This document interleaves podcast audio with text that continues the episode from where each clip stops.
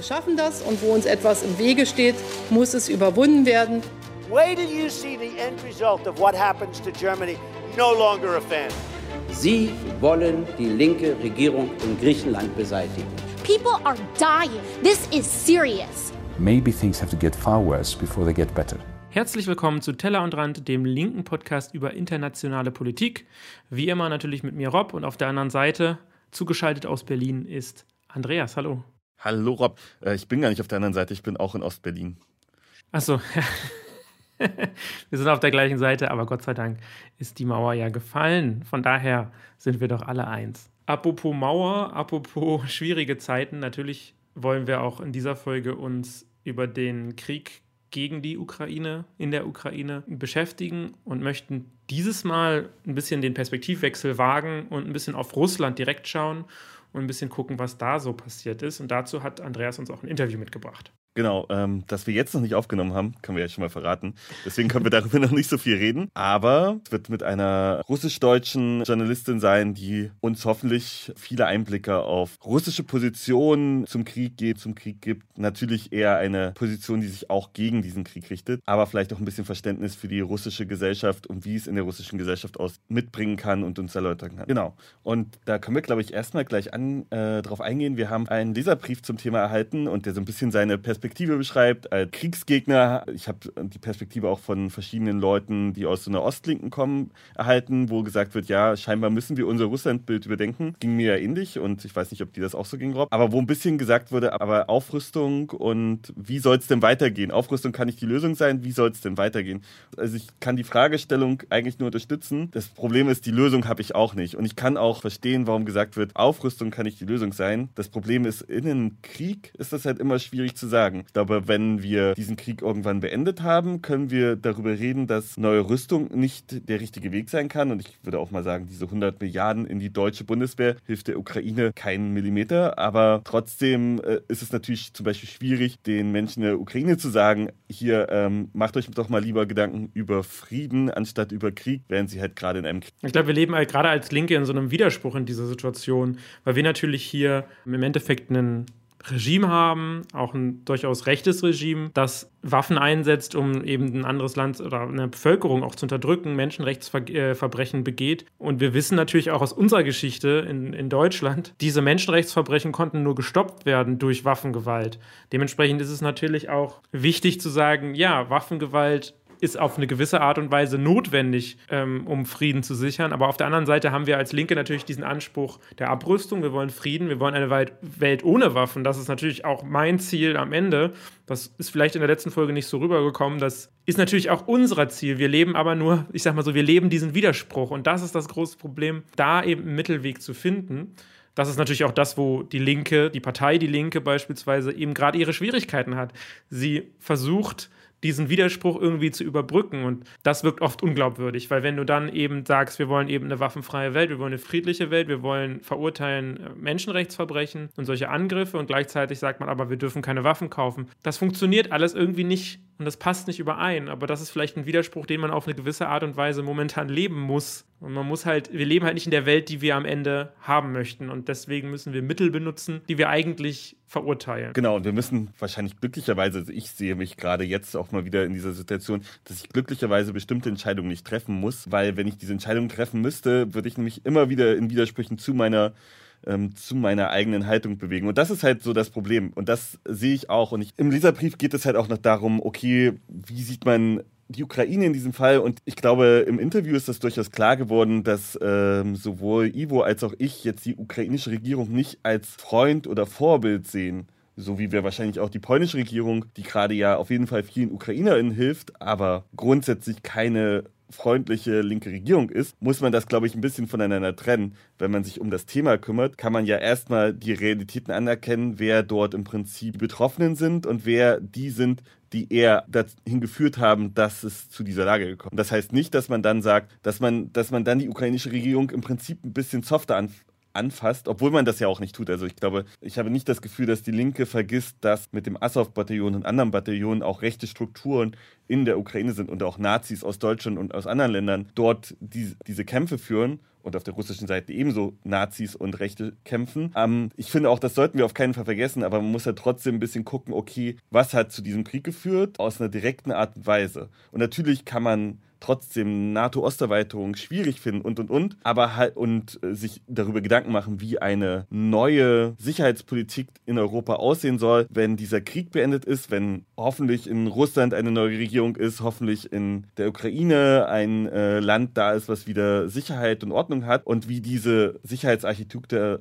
Architektur dann besser aussehen kann. Aber sich halt jetzt darüber Gedanken zu machen und das vielleicht auch sogar mit einem ja, Hintergedanken, okay, man muss Putin wieder einbinden oder das System Putin, ich will das gar nicht auf die einzelne Person reduzieren, sondern das System Putin wieder einbinden, ich glaube, das ist fast nicht mehr möglich. Ich glaube, diesen Punkt haben wir irgendwann Ende Februar bis Anfang äh, März überstritten. Also ich kann es mir gerade zumindest nicht vorstellen. Ich kann mir natürlich vorstellen, die russische Föderation wieder in ein Sicherheitssystem einzubinden, aber nicht unter dieser Führung. Ja, diese Regierung äh, das, das sehe ich auch ganz schwierig. Ich, ich denke, man muss natürlich zu einem gewissen Grad diese moralischen Probleme, die man dann da hat mit so einer Kooperation mit diesem Regime, vielleicht auch zu einem gewissen Grad runterfahren, wenn es gerade darum geht, zum Beispiel einen Waffenstillstand auszuhandeln. Und das tun ja die Ukrainer, äh, die ukrainische Regierung aktuell auch, indem sie ja aktiv verhandeln. Das ist ja ein Zeichen dafür, dass man jetzt nicht sagt, nee, mit euch reden wir gar nicht, sondern man erkennt die Notwendigkeit, dass man reden muss, um eben weiteres Blutvergießen ähm, zu verhindern. Ist momentan jetzt nicht besonders erfolgreich. Warum? Das können wir nicht sagen, weil wir nicht dabei sind. Das ist einfach in so einer Situation sehr schwer zu beziffern. Aber momentan wird geredet. Das ist prinzipiell ja auch was Gutes. Und ich glaube, das ist das, was wir auch in Zukunft machen müssen. Ich habe kein Problem damit, wenn ein Olaf Scholz auch nach diesem Krieg mit jemandem wie Putin redet. Ich habe aber ein Problem damit, wenn wir so tun, als wäre das jetzt nicht passiert und das so langsam in Vergessenheit geraten lassen. Sondern ich sage gerade das, was man jetzt nach dem Rückzug russischer Truppen in den Vororten von Kiew gesehen hat, was man jetzt noch nicht bestätigen kann, also dass es beispielsweise Hinrichtungen von Zivilisten gegeben haben könnte. So sieht es momentan aus. Das sind Dinge, die darf man nicht, kein Vergessen, kein Vergeben, weißt du? Ne? Aber natürlich muss man auch mit dem Teufel sozusagen verhandeln, wenn man nicht will, dass die ganze Welt brennt. Ja, das ist richtig. Und genau, ich glaube, das werden so Fragen sein, die ich meiner Interviewpartnerin stellen werde. Also wie, wie soll es weitergehen? Weil ich habe darauf keine Antworten. Und das ist ja der Grund, warum wir uns Interviewpartnerin suchen, weil die uns dann zumindest hoffentlich ein paar Antworten auf diese Fragen geben können. Aber vielleicht schauen wir mal ganz kurz, wie es ein bisschen aussieht. Ähm, Genau, wir haben es gab eine interessante Entwicklung. Im Prinzip ist Kiew komplett frei. Kiew selbst wurde nie eingenommen, allerdings halt aus der Richtung von Tschernobyl ähm, standen Truppen vor der Stadtgrenze und da hat sich jetzt die russische Armee komplett zurückgezogen. Es gab schreckliche Bilder zu sehen, die ich Gott sei Dank nicht gesehen habe, aber ähm, die viel im Internet rumgingen und wahrscheinlich auch irgendwann dann auf die Fernsehbildschirme rübergehen werden von, wie gesagt, vielen zivilen Opfern, leider auch schrecklichen Menschenrechtsverbrechen. Es wird viel über sexuelle Gewalt geredet und muss sagen, auch was das nicht verharmlosen soll, aber leider ist Missbrauch und äh, Erniedrigung eine typische Waffe in Kriegen. Und wir haben einen großen weiteren Krieg, der läuft, der sich aber im Prinzip auf die Ostukraine jetzt begrenzt, nämlich auf den Donbass und da dann mit so Blicken besonders auf Luhansk und auf Mariupol, wobei Mariupol auch ein Menschenrechtsverbrechen an sich ist, also eine Zerstörung einer Stadt, die komplett, ja, also die dem Erdboden gleichgemacht wird, obwohl dort Tausende von Menschen noch drinnen wohnen und viele davon sind jetzt gestorben. Ich kann nur, wenn man die Kapazität, die emotionale Kapazität dazu hat, nur empfehlen, äh, sich auch Erfahrungsberichte durchzulesen, ähm, was Menschen erlebt hat, die zum Beispiel geflohen sind. Das ist wirklich ähm, furchtbar und das, was in Mari also mit Bezug auf Mariupol, Mariupol. Und das verdeutlicht auch nochmal, wie wichtig den Russen tatsächlich in dem Fall oder der russischen Regierung, dem Militär ist, eben diese Stadt einzunehmen, weil sie strategisch eben so relevant ist, um auch eine Verbindung zur Krim hinzubekommen, die ja faktisch schon besteht, eben mit der Ausnahme von ähm, von Mariupol.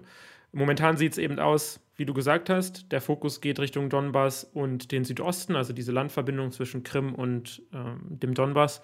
Und jetzt muss man sehen, wie es weitergeht. Das kann erstmal für einen Teil des Landes positiv sein, natürlich. aber auch andere Teile werden eben jetzt noch stärker belastet und das kann natürlich sich auch sehr, sehr in die Länge ziehen, wenn es gerade um eher einen kleinen, wenn es jetzt von einer flächendeckenden Invasion geht, äh, zurück zu einem eher punktuellen Konflikt oder Krieg, heißt das natürlich auch, dass das möglicherweise auch wieder über Jahre so weitergehen kann. Ne? Ja, genau, dann gucken wir tatsächlich mal zu unserem Fokus dieser Folge, nämlich auf Russland. Und Russland ist ja momentan unter großem Druck durch die Sanktionen. Ich sag mal, so zahlreiche Produkte kann Russland äh, nicht mehr importieren. Ich glaube, es sind viel so technologische Sachen und ähm, die halt eben in Russland nicht produziert werden, sondern eben in den USA zum Beispiel und auch in Europa. Viele ja, ausländische Ketten sind nicht mehr in Russland, aber das ist natürlich eher was, wie soll ich sagen, dass McDonalds jetzt nicht mehr da aktiv ist, verändert jetzt die äh, russische Wirtschaft nicht groß. Äh, dennoch hat es natürlich auch einen emotionalen Effekt, dass eben Russland so ein bisschen eingeschränkt wird und ein bisschen unter sich bleibt. Das heißt, ja, dass mehr russische Firmen eben an Bedeutung gewinnen. Was noch? Der, der Rubel war ja am Anfang des, des Angriffes Russlands stark unter Druck gekommen, ist stark gefallen, aber die Preise haben sich tatsächlich stabilisiert, weil Russland ja auch mit Hilfe, muss man auch sagen, der Europäer den Rubel ganz gut stabilisieren konnte. Ja, weil wir im Prinzip das, was wir jetzt tun, nämlich unser Erdgas, also das Erdgas, was zum Beispiel in meiner Küche äh, und in meiner Heizung läuft, äh, zwar nicht direkt mit Rubel bezahlen, aber indirekt gibt andere Podcasts und andere Nachrichtensender, die das wesentlich besser erklären. Genau, gleichzeitig gibt es, ähm, stehen bestimmte Firmen, wie zum Beispiel Großautobauer wie VW, ähm, in Russland still. Aber gleichzeitig wird auch der russischen Bevölkerung das Gefühl gegeben, diese Sanktionen dauern nicht so lange. Zumindest ist das das, was ich von außen mitbekommen habe. Also, dass äh, Schilder an Läden westlicher ähm, Marken hängen, wo gesagt wird, Entschuldigung, dass wir nicht da sind, aber wir kommen bald wieder. Und ich glaube, das ist so eine Illusion, die auch äh, den Leuten gegeben wird, wo nämlich nicht gesagt wird, diese Sanktionen werden, so gehe ich eigentlich davon aus, sehr, sehr lange dauern. Außer das System Putin endet viel schneller, als wir denken. Und diese Hoffnung habe ich gerade eigentlich gar nicht.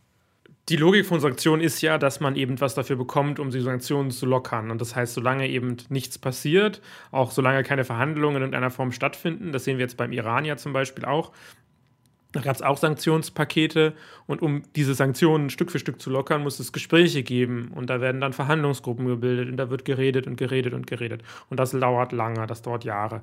Das heißt, ich denke auch, dass viele der Sanktionen jetzt erstmal da sind, um zu bleiben.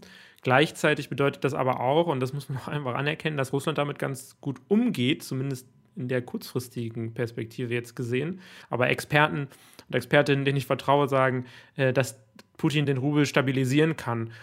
Und das ist für den halt unglaublich wichtig. Das heißt, die Kriegskasse, auch wenn es andere jetzt behaupten, das wäre nicht der Fall, wird auch durch unser Geld gefüllt. Genau, die Frage ist natürlich, wie geht es für die Menschen in Russland weiter? Und was wir schon mal feststellen können, ist, dass gerade die bürgerliche Mitte aus Russland heraus flieht, während die Elite tatsächlich von den Sanktionen betroffen ist und ein bisschen eher um Putin herum geschart wird, weil sie kann gar nicht mehr, kann sie zum Teil nicht mehr auf ihre Besitztümer zurück in Berlin stellt man fest, dass man zum Beispiel gar nicht weiß, wem so Häuser gehören. Also das sind so Folgen für, dass auch andere Länder sich mal darüber Gedanken machen können, okay, ähm, warum wissen wir denn eigentlich gar nicht, ob diese Villa jetzt einem russischen oder einem saudischen oder einem chinesischen Milliardär gehört. Und ich glaube, habe da ein bisschen Hoffnung, dass man daraus vielleicht dann in Zukunft Konsequenzen ziehen kann. Aber genau, man probiert das Leben für die obere Klasse zumindest schwieriger zu machen. Ob das gelingt, weiß man, wissen wir tatsächlich nicht. Die äh, kleine Mittelklasse, was nochmal so eine, also die scheint äh, gerade so die Wahl zu bekommen, entweder wir verlassen dieses Land oder wir bleiben hier und machen uns darauf gefasst, dass ja, dass eine Zeit der Begrenzung auf Russland passiert und die arme Bevölkerung hat gar keine Wahl scheinbar und muss sich dem einfach aussetzen. Was vielleicht noch interessant ist, warum man ja auch immer viel hört, dass die Russen in ihrer Mehrheit diesen Krieg unterstützen, da muss man auch ein bisschen sehen, dass in den Ostblockstaaten, sage ich mal, oder in den ehemaligen Sowjetrepubliken, in Polen, in Ungarn, auch in der DDR war das auch immer schon so nach, dem, nach diesen ganzen Jahren quasi der auch ja, Unterdrückung und der eingeschränkten Meinungsfreiheit, äh, Pressefreiheit etc., dass die Menschen sich halt mit der Zeit ähm, auf sich selbst und auf ihr Privatleben zurückziehen. Das heißt, eine Auseinandersetzung mit politischen Themen so wie ich das auch gesagt habe, zivilgesellschaftliches Engagement, im Umgang mit der Gesellschaft, dass sich eben zivilgesellschaftliche Gruppen ähm, organisieren, Menschen sich mit ihrem Umfeld auseinandersetzen, eben nach außen hin sozusagen schauen.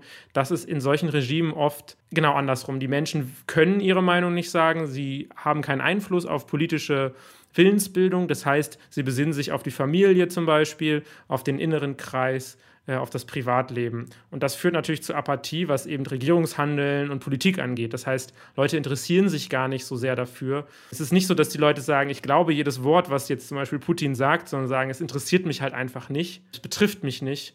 Und ich glaube, das ist auch ein Aspekt, den man nicht vergessen darf, gerade eben in Staaten, die so, in denen eben die Meinungsfreiheit unterdrückt ist, auch über Jahrzehnte. Da wird dieser, ja, dieser Effekt deutlich. Und ich glaube, das sehen wir in Russland auch, dass es eben diese Masse gibt an Menschen, die sich halt einfach auch nicht dafür interessiert und auch gar nicht so sensibilisiert ist für dieses Thema.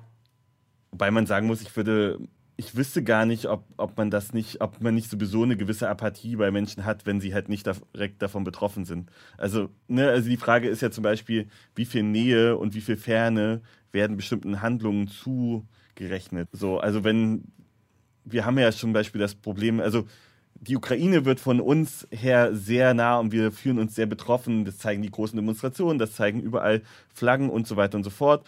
Da wird eine große Sensibilität hin aufgebaut, aber das, diese Sensibilität gab es in Syrien, also Richtung Syrien weniger, die gibt es in andere Richtungen noch viel, viel weniger, bis hin zu, es ist egal oder wir kriegen es gar nicht mit. Also das ist, glaube ich, ja. also das ist, glaube ich, auch eine Frage von, ähm, natürlich hat das durchaus was damit zu tun, dass hier die Medien darüber berichten und über andere Dinge berichten sie nicht, weil sie es nicht als Nachrichtenwert erhalten. Aber also das sind so Fragen, die da natürlich auch eine Rolle spielen und worauf man durchaus auch achten muss. Also das ist, das ist ja die, die gleiche Frage wie, warum wissen so wenig Leute über den Bürgerkrieg gerade in Äthiopien in der Tigray-Region Bescheid, aber im Prinzip so viele Leute über den Krieg in der Ukraine. Und theoretisch ist das also das ist natürlich näher, aber nicht so viel näher. Also ich glaube, ich weiß mehr über Kalifornien als über Äthiopien. Ja, auf jeden Fall. Nur der, der Prozess, der dahinter steht, ist, wir, wir wissen halt in unserer Demokratie, die natürlich auch nicht perfekt ist, aber wir können allein alle vier Jahre eben über unsere Bundespolitik abstimmen und wir haben auch Vertrauen darin, dass unsere Stimme, die wir abgeben, was verändert. Wir wissen, wir können uns, wenn wir uns ein Thema wichtig ist, wir können eine Bürgerinitiative gründen, wir können uns in politischen Parteien ähm, ja, aktivieren und im Idealfall hat das, äh, bringt das auch was. Also nicht so wie hier Berliner äh, ähm, Wohnungs, äh, wie ist das? Äh, Berliner Volksentscheid, genau, ähm, wo, wo 59 Prozent der Bevölkerung dafür waren, am Ende wird es nicht umgesetzt. Aber ähm, wenn du eben in Gesellschaften bist, in denen du diese Möglichkeiten nicht hast, beziehungsweise du genau weißt, dass diese Möglichkeiten, sich zu engagieren, sind sinnlos, dann versuchst du es gar nicht erst und ziehst dich zurück und ziehst dich eben dann auch emotional ein bisschen daraus zurück, weil du kannst es ja nicht beeinflussen. Also warum solltest du dich überhaupt damit auseinandersetzen? Und das ist ein Effekt, den, der sicherlich in Russland auch äh, ähm, greift. Was bei uns natürlich greift mit Äthiopien ist, es interessiert uns nicht, weil wir damit nichts zu tun haben aus unserer Perspektive, weil wir sagen, das ist so weit weg. Bei der Ukraine ist es was anderes. Da sagen wir plötzlich, ist es nah dran. Wenn es in den USA passiert, ist es auch für uns plötzlich wichtig. Das sind eben diese, diese Kreise, äh, woraus wir unsere Nachrichten bekommen, woher wir unsere Informationen bekommen, welchen Ländern sozusagen sind wir näher. Ähm, wie gesagt, aber ich denke, dass das äh, auch viele, deswegen auch so eine Masse gibt an Menschen, die, die sich dann einfach mitziehen lassen und sich gar nicht so groß beschweren, wenn dann neben ein Krieg gegen die Ukraine in Russland geführt wird, weil sie sagen, das betrifft mich ja sowieso nicht. Ähm, und ich kann es ja eh nicht ändern, selbst wenn ich es wollte. Aber ich glaube, wir können äh, euch damit ins Interview entlassen. Genau, denn du hast mit äh, Anastasia Tikomirova gesprochen. Los geht's. Herzlich willkommen, Anastasia. Schön, dass du Zeit hast. Dankeschön, Andreas. Ich freue mich auch. Ja, und ähm, vielleicht als erstes, du warst gerade in Georgien ähm, für eine Recherche. Wie war es dort vor Ort? Genau, ich bin jetzt vor zwei Wochen insgesamt acht Tage in Georgien gewesen, in der Hauptstadt Tbilisi. Und vor Ort merkt man den Krieg schon dolle. Also die ganze Stadt ist eigentlich in blau-gelb, die ukrainischen Nationalfarben gehüllt. Und überall gibt es Solidaritätsbekundungen, es läuft ukrainische Musik im Radio. Ähm, ja, die Leute demonstrieren, äh, aber man merkt es auch eben daran, dass sehr, sehr viele Russinnen und Russen in der Stadt sind. Die ganzen eher teuren Ortschaften, also zum Beispiel Cafés, Restaurants, die ganzen Hipster-Places sind ähm, ja eigentlich eher nur von Russen gefüllt. Und ähm, genau die Georgier und Georgierinnen können sich gerade immer weniger das äh, normale Leben leisten. Zum Beispiel sind die Preise für Lebensmittel extrem hochgegangen, aber vor allem Preise für eben Heizko also Heizkosten ähm, und für Benzin. Äh, deswegen gab es auch Ausschreitungen, als ich dort war. Äh, genau, und die Mietpreise sind sehr hoch. Also der Mietmarkt in Tbilisi ist sehr angespannt und äh, manche Vermieter sagen sogar ganz offen auf ihren Seiten, ja, wir vermieten nicht an Russen oder Menschen mit russischem Pass. Genau, also und überall in der Stadt gibt es auch Graffitis, die sagen ja Fuck Russia, Russia go home, ähm, Occupier Russia und so weiter. Genau, weil Georgien ja auch eine eigene Geschichte hat und 20 Prozent des georgischen Territoriums von äh, Russland besetzt sind. Also die haben Angst, die Nächsten zu sein und ähm, ja, sind in größter Alarmbereitschaft. Und gleichzeitig, obwohl unter den Leuten so eine große Solidarität herrscht, ist die georgische Regierung ziemlich schweigsam und versucht neutral zu bleiben. Also beteiligt sich zum Beispiel auch nicht an den Sanktionen gegen Russland, weil die eben Angst haben, dass die nächste Aggression Russlands gegen Georgien erfolgen könnte, wie bereits schon 2008 äh, und 1992, 93. Ähm, genau. Also ja, die Lage ist angespannt ja, so viel kann man sagen. Ähm, und die Ausschreitungen richteten sich dann auch gegen die Russinnen, die dort vor Ort sind, oder? Nee, nee, das äh, auf gar keinen Fall. Also ich würde sagen, ich war jetzt äh, ja als Russin da und ich werde von vielen Menschen auch als Russin gelesen, weil ich anscheinend sehr slawisch aussehe. Und ich habe eigentlich eher nur positive Erfahrungen gemacht. Also einmal bin ich tatsächlich leider nicht in eine Bar reingekommen, obwohl ich sonst nie damit Probleme habe. Ähm, aber die Türsteherin hat mich auch direkt sehr unfreundlich auf Russisch angesprochen. Meine deutsche Freundin ist reingekommen, ich nicht. Und ähm, genau, und dann wurde mir auch noch in einem Club gesagt, wo ich dann nur reingekommen bin, als ich meinen Pass gezeigt habe, dass ich Deutsche bin. Die haben mir davon nicht geglaubt, dass ich Deutsch bin. Äh, Russen wurden abgelehnt, das war im Techno-Club Bassiani. Und dann, als ich drin war, ist so ein Typ mir entgegengelaufen, meinte so, ja, uh, you're Russian, uh, we don't like Russians, go home. Also das habe ich schon erlebt, aber so ansonsten sind die Georgier sehr freundlich. Ich meine, die haben auch eine lange Geschichte mit den Russen. Es kommen eigentlich jährlich Millionen russische Touristinnen und die äh, verdienen auch viel daran. Genau, aber es ist eben dieser Schmerz von Russlands Imperialismus und dem sowjetischen Imperialismus in die Köpfe der Menschen zurecht eingeschrieben. Und genau, also ich, als ich eben mit GeorgierInnen gesprochen habe, habe ich mich schon immer sehr, sehr deutlich auch direkt am Anfang des Gespräches gegen den Krieg positioniert. Und genau die Russinnen und Russen, mit denen ich gesprochen habe vor Ort, also viele sind eben aus politischen Gründen geflüchtet, also vor allem sehr viele Studierende, junge Leute, so Start-up-Gründer, die einfach vor Ort nichts mehr machen können. Und genau, also teilweise sind das auch JournalistInnen oder Blogger, die zum Beispiel in Russland einfach nicht mehr sicher sind und nicht mehr schreiben können, jetzt ihre journalistische Arbeit fortsetzen aus Tbilisi oder eben andere AktivistInnen, die versuchen jetzt humanitäre Hilfe und Co. zu organisieren für die Ukraine, weil sie das in Russland nicht mehr machen können. Aber es gibt natürlich auch die Kritik und auch vor allem auf georgischer Seite, dass ähm, das ja nichts bringt, wenn die Russen abhauen, weil äh, dann nicht, niemand mehr im Land ist, also die Opposition im Land immer schwächer wird ähm, um dann wirklich die russische Regierung irgendwie stützen zu können. Und ich verstehe sowohl den Impuls, fliehen zu wollen, äh, weil Russland nichts Gutes blüht in den nächsten Jahrzehnten, aber natürlich verstehe ich auch die Kritik zu sagen, ja, wieso haut ihr ab? Das ist auch eure Verantwortung, dass sich da was ändert. Ja, kann ich, glaube ich, auch gut verstehen. Ähm, mit den RussInnen, mit denen du geredet hast, äh, was haben die über die Situation im Land erzählt? Wie sieht es in Russland im Moment aus?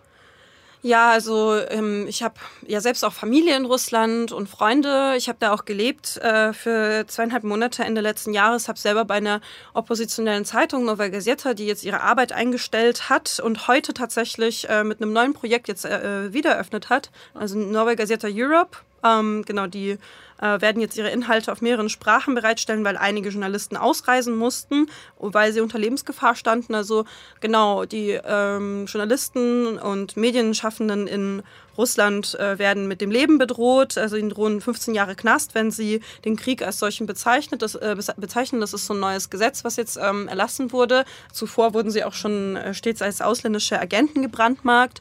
Und äh, also das bedeutet eben, dass sie ihre Einkünfte und Ausgaben dem Staat offenlegen müssen, dass sie nicht auf Demonstrationen anwesend sein dürfen, dass sie jegliche ihrer Publikation, egal ob es eine private ist oder eine berufliche, mit so einem äh, riesen Banner kennzeichnen müssen, ja, ich bin ausländischer Agent und Co. Genau, also ist auch einfach erniedrigend. Und natürlich dadurch auch das Vertrauen der Leute, ähm, der Bevölkerung verlieren. Ähm, genau, also ja, deswegen sind eben sehr, sehr viele geflüchtet und ähm, natürlich auch Oppositionelle. Also die werden als äh, terroristische Organisation gebrandmarkt. Äh, so Nawalnys Organisation eh schon lange, aber jetzt kommen viele andere hinzu. Organisationen werden liquidiert. Dann zum Beispiel der liberale Radiosender Moskwe, der wirklich auch sogar Regimetreue zu Wort hat kommen lassen, aber sich geweigert hat, den Krieg nicht als Krieg zu bezeichnen ähm, sondern als militärische Spezialoperation. Der wurde einfach liquidiert per Gerichtsbeschluss und jetzt sind die einfach weg.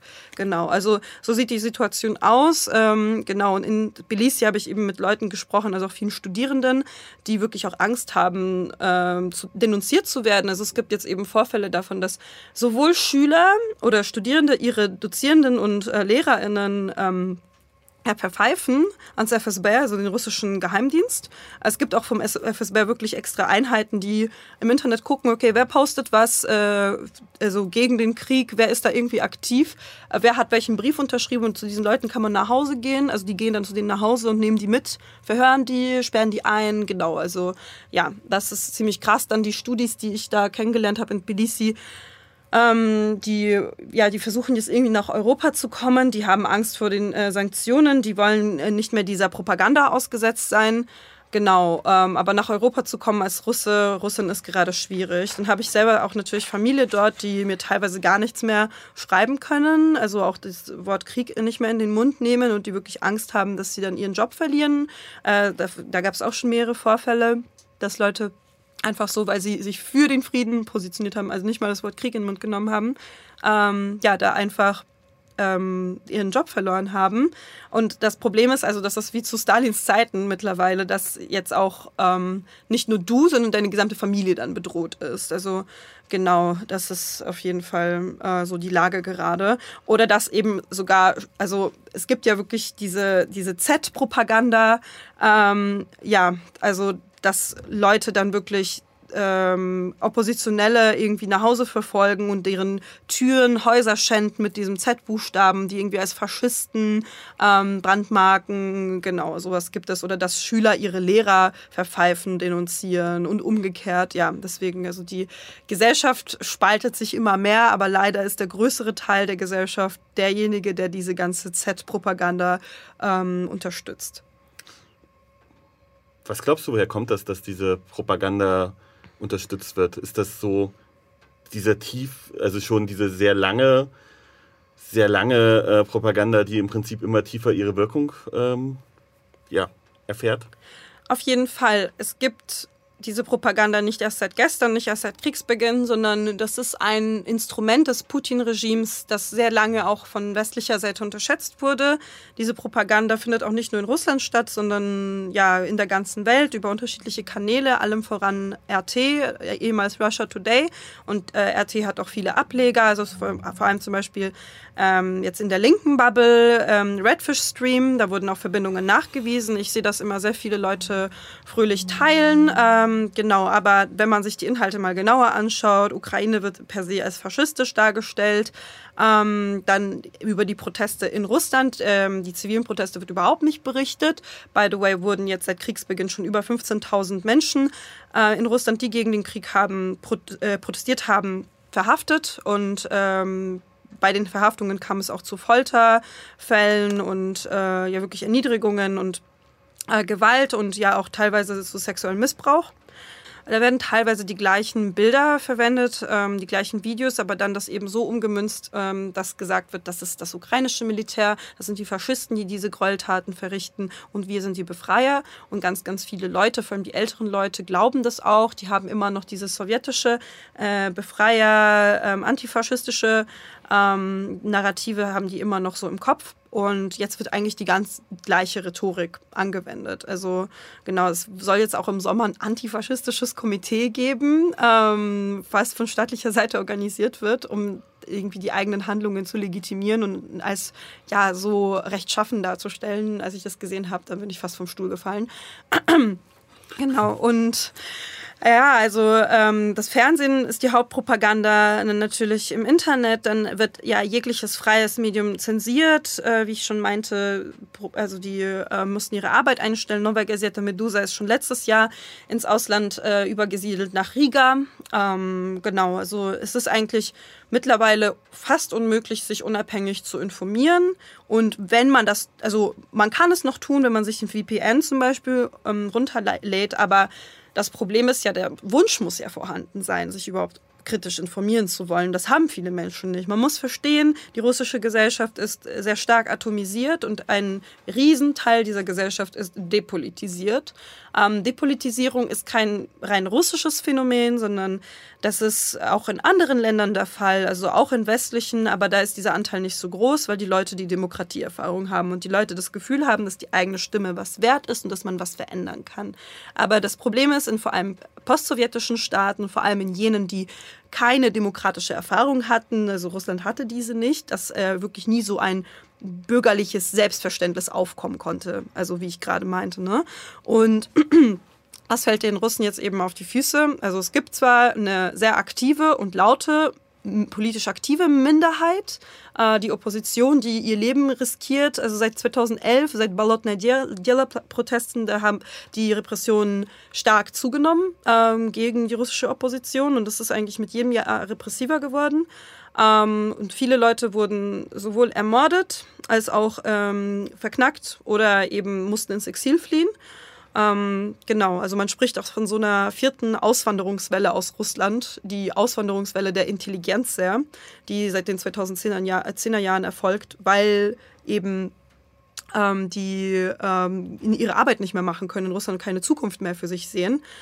Ähm, genau, aber jetzt muss man sagen, dass die russische elektorale Autokratie ähm, sich jetzt in eine totalitäre Diktatur verwandelt hat, also seit Kriegsbeginn. Also Proteste waren eh schon verboten seit ähm, Corona unter, unter dem Vorwand der äh, Hygienebedingungen, was in Russland nie eine wirkliche Rolle gespielt hat. Und jetzt, äh, ja, also wenn du rausgehst und, oder einfach daneben sitzt und nicht mal, also wenn du wirklich einfach nur ein weißes Blatt Papier hochhältst, wirst du schon verhaftet. Und das ist wirklich, ja, äh, sehr, sehr, sehr deprimierend. Ähm, du sagtest seit Kriegsbeginn, aber ich meine, es gibt ja durchaus zwei Daten, wo der Krieg begonnen hat. Einmal 2014 und einmal äh, 2022. Ähm, ich muss sagen, ich bin nie wirklich jemand, der jetzt äh, das Putin-Regime gefeiert hat. Allerdings war auch ich von diesem Krieg am 24. Februar überrascht. So, obwohl man alles sehen könnte und im Nachhinein muss man sagen, sehr, sehr blind. Aber trotz dessen war ich überrascht. Und ich glaube, das geht tatsächlich der gesamten westlichen Welt so. Hat sich Russland in den letzten zwei Jahren, im letzten Jahr so stark verändert oder haben wir das einfach nicht gesehen? Und mit wir meine ich jetzt erstmal mich, weil ich habe es nicht gesehen. So, also mhm. Ja, also ich würde sagen, Russland ist radikaler geworden, aber diese Absichten, diese ne dieses neokoloniale, neoimperiale Gedankengut, das gibt es ja schon lange. Also ich meine, im Tschetschenienkrieg wurden ähnliche Methodiken angewandt wie jetzt in Butscha. Und es war ebenfalls ein Vernichtungskrieg, aber das hat die Welt nicht interessiert. Uh, by the way, da hat die NATO, NATO-Beitritt keine Rolle gespielt und trotzdem hat Putin so agiert. Also hier ähm, kann man auch schön das NATO-Argument, ähm, dass es vermeintlich irgendwie die Aggression der NATO sei, die dazu geführt habe, dass Putin jetzt die Ukraine angreift. Ja, stimmt so nicht. Es gibt da keine Symmetrie. Das Problem ist, ja, also das war natürlich dieser Krieg Tschetschenien, Georgien 2008, dann Putins Einsätze in Syrien und Co. Da hat ja auch die Wagner-Gruppe kräftig mitgemischt. Und genau, das ja, wurde einfach nicht gesehen, weil man lieber Handel betrieben hat. Es gibt ja auch wirklich diese Parole, ja, Wandel durch Handel, die ich für, absurd halte, wenn man eigentlich autokratische, diktatorische Regime damit finanziert, wenn man Putins Gas kauft. Und ich meine, jetzt äh, wurde gesagt, dass man eine, also eine Milliarde eine Unterstützungsgelder locker macht für die Ukraine und für die Verteidigung der Ukraine. Aber tatsächlich hat die EU seither ähm, 36 mal mehr Geld für russisches Gas und Öl ausgegeben seit Kriegsbeginn können. Also genau, und es zeigt sich, äh, daran zeigt sich ja eigentlich, dass immer noch nicht verstanden wurde, wozu das führt. Also das ist immer noch dieses Festhalten an einem Appeasement und auch, dass man nicht vollkommen gesagt hat, dass Nord Stream 2 nie passieren wird, sondern dass es nur ähm, auf Stopp ge gedrückt wurde. Das, das kann nicht sein. Also ich, ich weiß nicht. Und es gibt so viele Menschen aus ähm, eben jenen Ländern, die Russland äh, ja imperialistisch unterworfen hat, die darauf schon seit jeher aufmerksam machen. Und ähm, das wird ignoriert, weil Russland ist der Global Player, Russland ist eine wirtschaftliche ähm, interessante ähm, Macht, die Vorteil bringt. So, warum nicht? Warum nicht billiges Gas? Aber daran klebt jetzt ukrainisches Blut. Und jetzt kann man das auch nicht mehr rückgängig machen. Aber was jetzt wirklich wichtig wäre, ist ein Embargo äh, auf russisches Gas und Öl. Ähm, genau. Mal schauen, ob die Politik das durchbringen wird. Also ich habe gerade eher wenig Hoffnung, aber ja, wird ja gerade sehr lebhaft diskutiert. Ja, genau. Und wir haben, also seit gestern gibt es zumindest ein Embargo auf Kohle, was jetzt kein großer Schritt ist, aber es ist auf jeden Fall schon mal passiert. Da würde ich gleich äh, anschließen. Und zwar, ähm, es gibt sehr viele Sanktionen, gegen Russland. Äh, aber es gibt durchaus auch Kritik an diesen Sanktionen, dass die sich eher gegen die Zivilbevölkerung richten würden und dass es viel sinnvoller wäre, einzelne Personen zu sanktionieren. Die Liste der 6000 von Nawalny wird da oft genannt. Ähm, was sagst du dazu?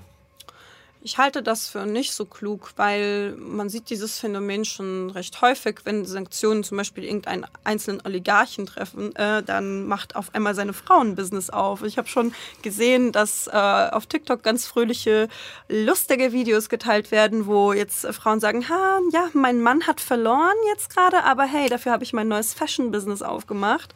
Und ähm, genau, oder dann macht es irgendwie die Tochter, der Cousin, also die schaffen es schon, im, wie sie es immer tun, eigentlich das Geld irgendwo zu verstecken. Und außerdem, ja, also ich finde, man darf das nicht so losgelöst voneinander betrachten. Also die Oligarchen da ist, sind das, worauf sich das System auch stützt und hält. Also ich finde das falsch, die Verantwortung nur einem einzelnen Mann, und zwar Wladimir Putin, zuzuschreiben. Wladimir Putin ist zwar der Head of aber selbst wenn es Wladimir Putin nicht mehr gibt, dann wird es einen neuen Putin geben, weil diese äh, Leute alle so machthungrig sind und dieses System ist ja auch nicht erst da, seit Putin da ist, sondern das hat noch ganz viele Elemente aus dem sowjetischen äh, Russland übernommen.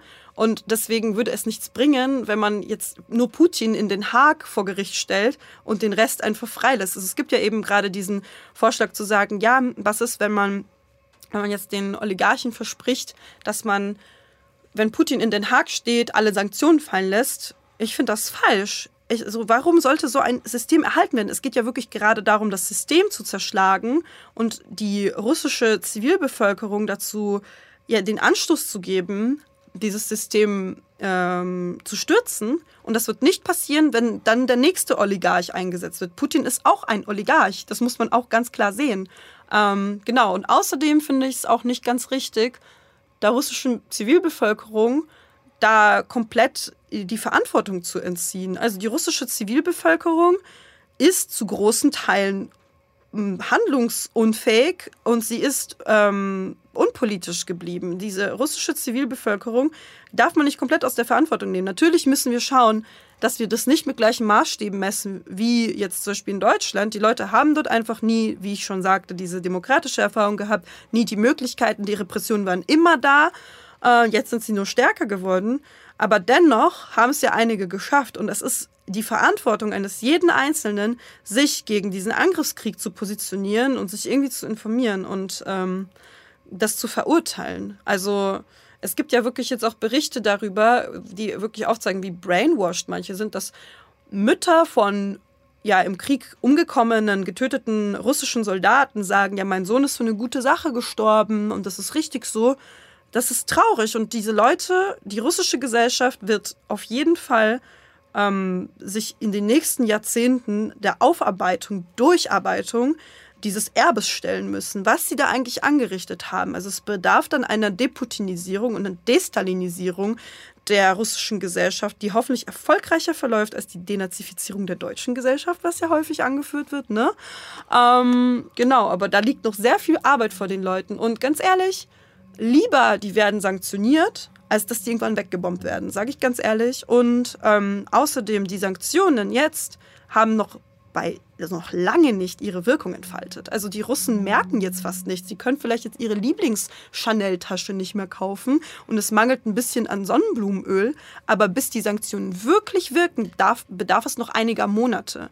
Dann wird es zu einer großen Arbeitslosigkeit kommen. Dann werden auch die Leute, die jetzt mittlerweile schon einen guten Lebensstil gewohnt sind, ähm, merken, oh, wow, wir können nicht mehr so gut weiterleben wie vorhin und dann wird die Unzufriedenheit steigen. Es gibt auch mittlerweile solche Umfragen ähm, und die zum Beispiel sagen, dass, also die äh, hat Kamil Galev, das ist so ein ein äh, ja, so Soziologe, äh, der sehr viel auch auf Twitter postet dazu. Und ähm, das Problem ist, dass in der russischen Bevölkerung das Vertrauen in also in das Regime sehr hoch ist, dass sie die Krise, die wirtschaftliche Krise, die auf diesen Krieg erfolgen wird, managen wird. Aber das äh, wird diese Regierung nicht schaffen. Also die Prognose, die jetzt viele Ökonomen machen, ist, dass ähm, Russland wirklich nach 92, 93, wo es wirklich nichts in dem Land gab, äh, zurückkatapultiert wird. Und wenn die Bevölkerung dann wirklich merkt, dass die Regierung das überhaupt nicht managen kann, dann wird diese Enttäuschung und Unzufriedenheit wachsen. Und um Umstürze zu haben, um einen Regimewechsel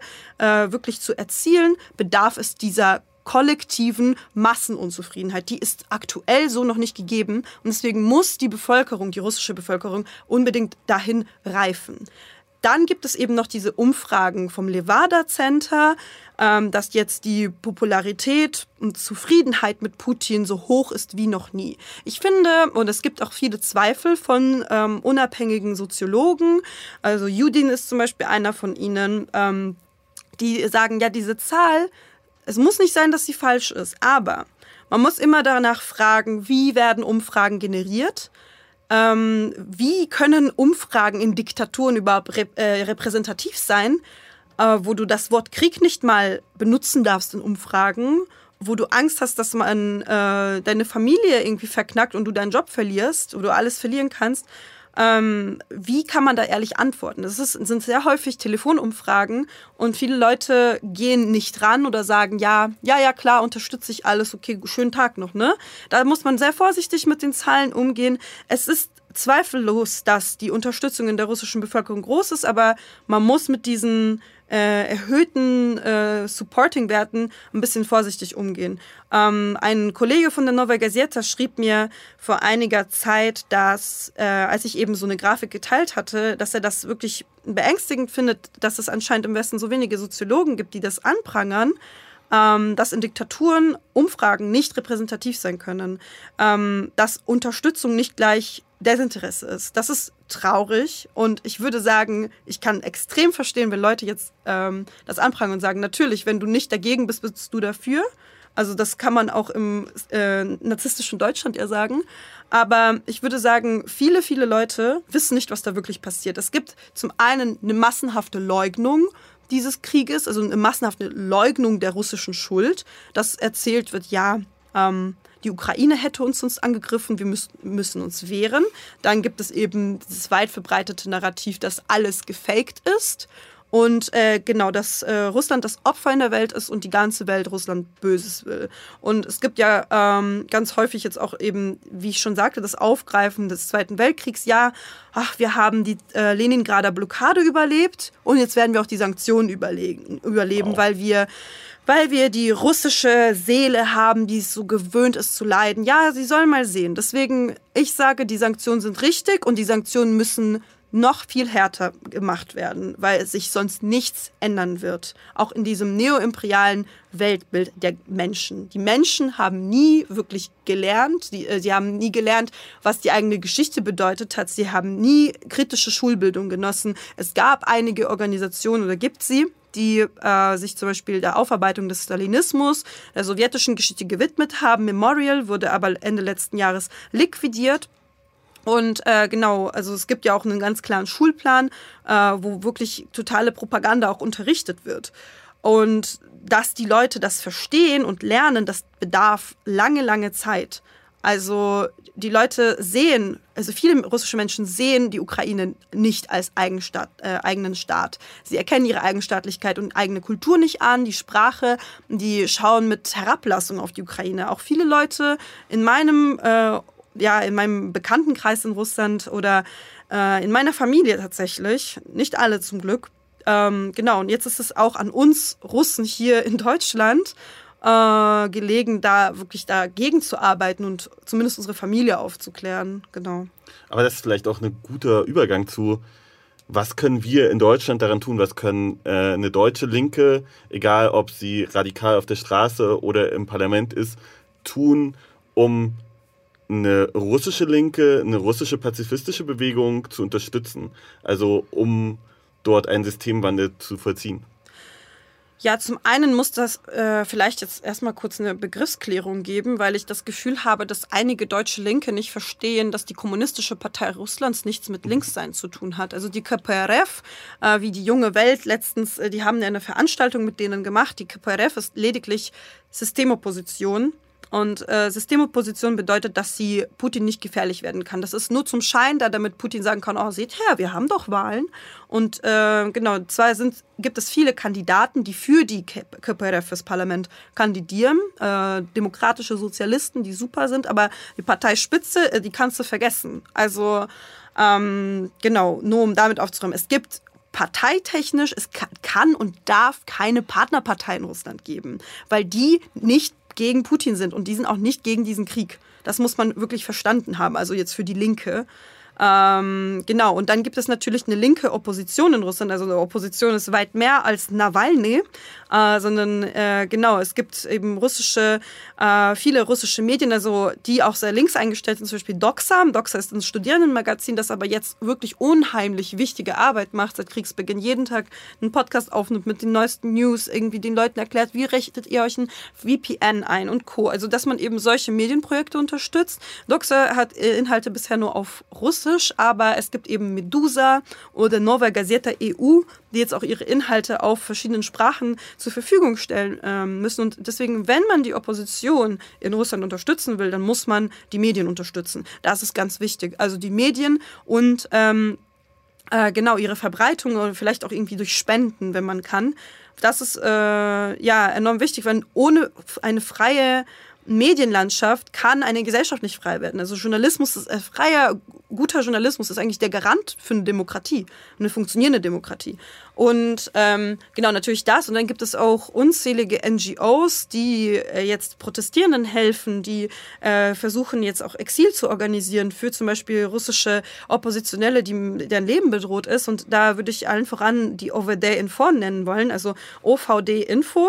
Ähm, die sammeln wirklich alle, alle, alle Daten von Gefangenen und Verhafteten und äh, protokollieren das und ja, das ist so wie bei uns die rote Hilfe eigentlich. Das wollte ich gerade fragen. Ja. Genau, also das kann man sehr gut vergleichen. Ähm, die stellen auch teilweise die Anwaltskosten für eben ähm, vor Gericht gezerrte, die ähm, providen auch psychologische Unterstützung und das ist ein Projekt, das super ist. Die machen auch Podcasts, die auf jeden Fall sehr unterstützenswert, würde ich sagen. Genau, und was die deutsche Linke machen kann, ähm, ja, wie wäre es denn mal mit UkrainerInnen zuhören? Also wie wäre es denn damit, äh, wirklich jetzt auch, ähm, ich habe komischerweise noch keine Antifa äh, auf den ukrainischen Demos gesehen oder als jetzt dieser äh, dieser prorussische Konvoi in Berlin durch die Straßen gefahren ist und UkrainerInnen äh, äh, terrorisiert hat. Wo war da die Antifa? Warum habe ich da keine Antifa-Flagge gesehen? Also ich muss sagen, ich als linke Russin, ich fühle mich gerade oder schon seit längerem einfach irgendwie nicht mehr wohl in der Linken. Äh, das geht meinen Post-Ost-Freunden ähnlich. Äh, wir alle haben eine Identitätskrise weil wir nicht verstehen, was diese Linke eigentlich uns sagen will. Also was will eine Linke, die Waffenlieferungen an die Ukraine boykottiert, ähm, eigentlich dann noch von irgendwie dem Schutz von Menschenrechten erzählen? Wenn die Ukraine sich nicht verteidigen kann, dann gibt es die nicht mehr und dann werden noch mehr Zivilisten umgebracht. Darunter auch übrigens die sogenannte Arbeiterklasse, die in, die in, der Ukraine jetzt ihre Arbeit niederlegt und für die Ukraine kämpft, die jetzt ins antifaschistische Militär eintritt. Es gibt ja viele verschiedene Bataillone. Es gibt natürlich das Azov-Bataillon, das ähm, zu Teilen rechtsextrem ist. Aber dann gibt es auch genauso viele andere. Es gibt das LGBT-Militär und so weiter, das anarchistische. Also genau, da einfach mal gucken. Und zum Beispiel, wenn man jetzt als Linker auch sagt, oh, aber was ist denn mit Faschisten in der Ukraine?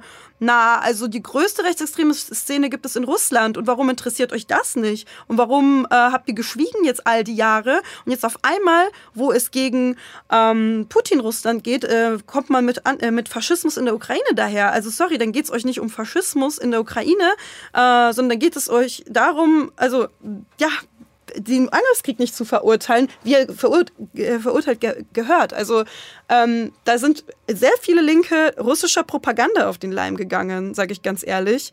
Und das ist auch eben russisch, äh, russischen medialen Armen gesch geschuldet, wie jetzt zum Beispiel Russia Today. Ja, ich glaube, ich glaube, man will halt auch sein Weltbild nicht unbedingt hinterfragen. Oder, mhm. oder ich kann halt auch verstehen, es tut halt immer weh, wenn man merkt, ich habe da falsch gelegen. Und das zuzugeben, ich glaube, das ist ein Prozess. So, und das soll nicht entschuldigen sein, aber ich finde es wichtig, dass dieser Prozess äh, bei uns allen ankommt. So, und das, glaube ich, auf jeden Fall schon mal was Wichtiges. Ich sehe es auch voll. Also ich freue mich natürlich auch, dass ich jetzt von mehreren Genossinnen auch Statements gesehen habe oder ich zu vielen, äh, also auch äh, Parteien eingeladen wurde, zu Jugendorganisationen, wo ich eben gesprochen habe und wo Leute mir auch aktiv gesagt haben, ja, wir haben das lange unterschätzt und danke, dass du dir die Zeit nimmst, das uns zu erklären und äh, ja, wir positionieren uns da jetzt anders. Das äh, rechne ich den Leuten hoch an, aber dann gibt es immer noch diese ja, Anti-Imperialisten, also die wirklich ideologisch verblendet sind, die immer noch äh, ja, irgendwo am Rande Putin verurteilen, manchmal nicht mal den Namen nennen oder Russland als Aggressor klar benennen, sondern einfach sagen, ja, gegen Krieg und gegen äh, NATO-Imperialismus und so. Sorry, darum geht's hier gerade nicht. Man sollte und kann die NATO durchaus kritisieren, aber jetzt aktuell in diesem Krieg geht es um ähm, Russlands Angriff auf die Selbstständigkeit ähm, und Selbstbestimmung der UkrainerInnen und äh, auf die Demokratie. Also man muss auch verstehen, Putin ist kein Postsozialist oder so, sondern Putin ist ein Hardcore-Imperialist, ein Rechtspopulist, der übrigens viele seiner Philosophien von dem ähm, russischen rechtsextrem, rechtspopulistischen Philosophen Alexander Dugin auch gezogen hat. Und äh, ich meine, wenn man mal anschaut, so welche Regime, welche Parteien supportet denn Putin weltweit? Das sind äh, Rechtspopulismus, Rechtsextreme. Also sowohl Orban als auch die AfD, Marine Le Pen, Bolsonaro und so weiter. Ähm, ja, deswegen also sollte man sich vielleicht fragen, warum man in eine Verteidigungshaltung geht, wenn es äh, wirklich darum geht, Russland zu verurteilen. Also Russland ist ein krass kapitalistisches, faschistoides Land ähm, das einen schonungslosen Angriffskrieg gegen die Ukraine führt. Und wenn es einem so schwer fällt, das zu benennen, sollte man wirklich mal seine eigene Ideologie ein bisschen hinterfragen. Also es bringt nichts, ideologische Worthülsen zu reproduzieren, ähm, die nicht auf die Realität passen. Also auch dieses, der Hauptfeind steht im eigenen Land. Also ich bin mir sicher, dass Zelensky gerade nicht der Hauptfeind des ukrainischen Volkes ist, sondern äh, seine Popularitätswerte sind so hoch wie nie. Und ich finde auch, er macht eine großartige Arbeit. Also er ist ein Präsident, der volksnah ist und nicht aus der Ukraine abgehauen ist, obwohl er unter größter Lebensgefahr steht und schon Anschläge auf ihn äh, verhindert wurden. Genau, und ähm, ja, also ich würde einfach sagen, man merkt bei sehr vielen Leuten, dass die einfach sehr wenig Wissen haben zu Osteuropa, dass sie die Welt irgendwie in so dichotomen Schablonen begreifen. Also ja, es gibt hier den Oppressor USA und den globalen Norden und die Oppressed. Und äh, ja, der Osten fällt da komplett weg. Also so, dass also auch der Kolonialismus und Imperialismus des Ostens, also des äh, von Russland. Ich meine, Russland selbst ähm, hat Unterdrückung erfahren. Russland war immer schlechter gestellt als der Westen. Ähm, genau, Antislawismus gibt es. Aber Russland als ähm, eigene Macht ist stets Aggressor gewesen und hat die Komplexe, die es durch den Westen auch erhalten hat, aber nicht nur eben, man darf Russland nicht in der eigen, ein eigenes Handeln absprechen, ähm, hat Russland gegen, also diese Aggression gegen äh, Süden, Osten, Westen ausgelebt und äh, zum Beispiel auch die Ukraine jahrhundertelang unterdrückt. Die nationalen Bestrebungen und Unabhängigkeitsbestrebungen der Ukraine äh, einfach delegitimiert und unterdrückt. Also ja, just learn some history und äh, dann hört UkrainerInnen zu. Also wenn die Leute zum Beispiel auch wollen, dass die NATO den Himmel schließt, dann lasst denen doch diese Forderung. Also da sterben ihre Familien gerade, werden massakriert und ihr wollt wirklich darüber reden, ähm, was die NATO damit zu tun hat. Das finde ich einfach pietätslos. Kann ich gut nachvollziehen. Ich danke dir. Ich danke dir auch fürs Gespräch. Ja, ich finde es super. Und äh, freue mich äh, darauf, das dann vielleicht noch irgendwann wieder zu, zu, wiederholen. Am besten, wenn dann vielleicht das Regime Putin gestürzt ist und wir darüber reden, wie es weitergeht. Ich hoffe sehr. Also genau, um noch dazu was zu sagen. Es wird ja jetzt sehr viel Hoffnung gesetzt in ein Stürzen des Regimes, aber ich glaube nicht, dass es etwas ist, was wir uns ja, was, in, äh, was uns in näher zu, naher Zukunft erwartet, sondern ähm, die Gesellschaft muss reifen. Ähm, die ist bei weitem nicht gereift und also die russische. Und es gibt gerade wenig Hoffnung, dass da was passiert. Also das Szenario, was ich sehe, ist, dass Russland sich komplett abkapselt, äh, zu einem Nordkorea 2.0 wird. Ähm, die Leute, die noch können, ausreisen und genau, dass ein Failed State wird. Also leider mit einem negativen Bild muss ich hier schließen, aber Deswegen habe ich es probiert zu vermeiden. ich sehe ja, ich sehe ich sehe gerade nicht viel Hoffnung. Also genau, meine Hoffnung ist gerade jetzt erstmal, dass der Angriffskrieg gestoppt werden kann. Um den zu stoppen, braucht die Ukraine dringend militärische und finanzielle Unterstützung. Und dann können wir gucken, was wir machen. Also genau die Szenarien, die es jetzt gibt. Putin zieht sich ja gerade aus der Ukraine zurück und äh, also aus der Mittel- und äh, Zentral- und äh, Westukraine und versucht jetzt wirklich im Osten und im Süden des Landes, weil er auch einen Schwarzmeerzugang braucht, ähm, ja, da vor allem anzugreifen. Und da erwarten uns noch sehr, sehr blutige Tage. Und deswegen gilt es, wirklich die ukrainische Armee so stark auszustatten, dass sie dem äh, standhalten kann. Die russische Armee wurde zwar massiv überschätzt, aber die ukrainische Armee braucht trotzdem Unterstützung. Die sind sehr stark, die wurden unterschätzt, aber ja, wir müssen die unterstützen. Und ähm, genau, wir werden sehen. Putin muss halt gerade seinem Volk, damit er irgendwie noch seine Macht legitimieren kann, irgendwas als Sieg verkaufen. Er ist gescheitert. Er wollte einen schnellen Krieg, die Ukraine in wenigen Tagen einnehmen. Das hat er nicht geschafft. Und jetzt versucht er irgendwas, um seinem Volk eben zu sagen, ja, seht ihr, wir haben gewonnen, wir haben die russischsprachigen im Osten des Landes befreit und jetzt eingegliedert und so. Ich hoffe sehr, dass dieses Szenario nicht eintreten wird. Genau, und deswegen weiter sanktionieren und Ukraine unterstützen. Ja. Okay, ich muss noch eine Frage darauf stellen, weil, also, was ich halt gerade sehe, ist, dass er vielleicht probiert, tatsächlich das gesamte Schwarze Meer, also die Schwarzmeerküste einzunehmen, damit auch eine Verbindung nach Transnistrien schafft und dann vielleicht irgendwann zu sagen, ja, ja, die Ukraine war gar nicht unser Hauptziel, die bösen Faschisten in äh, Moldawien sind eigentlich das, was wir wollten. Also das, weil das dann einfaches Wirk, äh, zumindest aus, aus, aus der jetzigen Perspektive, vor über einem Monat hätten wir leider auch noch gesagt, die Ukraine ist ein einfaches Ziel. Aber genau, also aber erstmal diese Perspektive, dass man dann sagt, okay, wir drehen dieses ganze Narrativ und, ähm, und in zwei Monaten können wir dann erzählen, wir haben es deswegen gemacht, weil ja eigentlich die ganzen Faschisten in Moldawien sind oder so. Genau, genau. Also ähm, das schließt ja auch eigentlich ganz gut an den Anfang unseres Gesprächs an, eben dass Georgien ja sehr große Angst hat, die nächste zu sein. Und Moldawien hat äh, eine ähnliche Angst, die ich komplett verstehen kann. Äh, ich bin keine Expertin, was Moldawien angeht, aber ähm, ja, es kann sehr, sehr gut sein, dass es dass es eben dazu kommt. Also Moldawien hat ja auch ähnlich wie Georgien einen äh, EU-Beitritt sofort gefordert. Und äh, die Leute, es ist das ärmste Land, eines der ärmsten Länder Europas. Ähm, die nehmen sehr viele Flüchtlinge gerade auf aus der Ukraine. Und ja, das kann natürlich sein, dass Putin dann eben, eben damit ankommt, ja, seht her, die Faschisten sind dahin oder da äh, arbeiten die Faschisten jetzt zusammen. Genau, also dem ist alles recht, um das zu legitimieren und dem ist auch alles recht, um sein Ziel zu erreichen, eben die russische Welt wieder zu vereinen ein. Äh, das Ding ist halt, dass die Moldawier keine Slawen sind. Da kann man dieses Narrativ ein bisschen schwieriger durchsetzen. Aber hey, die Balten sind auch keine Slawen, aber äh, Balt Baltikumstaaten haben ja auch extreme Angst gerade, obwohl die in der NATO sind sogar. Ja. Also ja, es, ich weiß nicht, ich denke, die, es wird nicht so weit kommen, weil die russische Armee wirklich schwach ist, also schwächer als gedacht, und weil die russische Armee auch sehr viele Verluste hinnehmen musste und auch sehr alte Waffen und Geräte hat. Aber ähm, genau, die Ängste sind berechtigt. Deswegen, die Ukraine verteidigt nicht nur sich selber, sondern die Demokratie in Europa und die Sicherheit in Europa. Und deshalb gilt es, sie zu unterstützen. Nochmal der Appell, ja.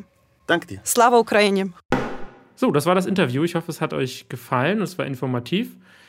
Ja, und wir machen nächste Folge trotzdem nochmal weiter, auch wenn uns klar ist, dass natürlich mehr Politik um uns herum passiert und dass wir tatsächlich irgendwann auch diesen Blick nicht vielleicht also verlassen müssen, aber wir müssen, glaube ich, also es ist halt Realität, dieser Krieg wird uns wahrscheinlich länger begleiten, als wir wollen.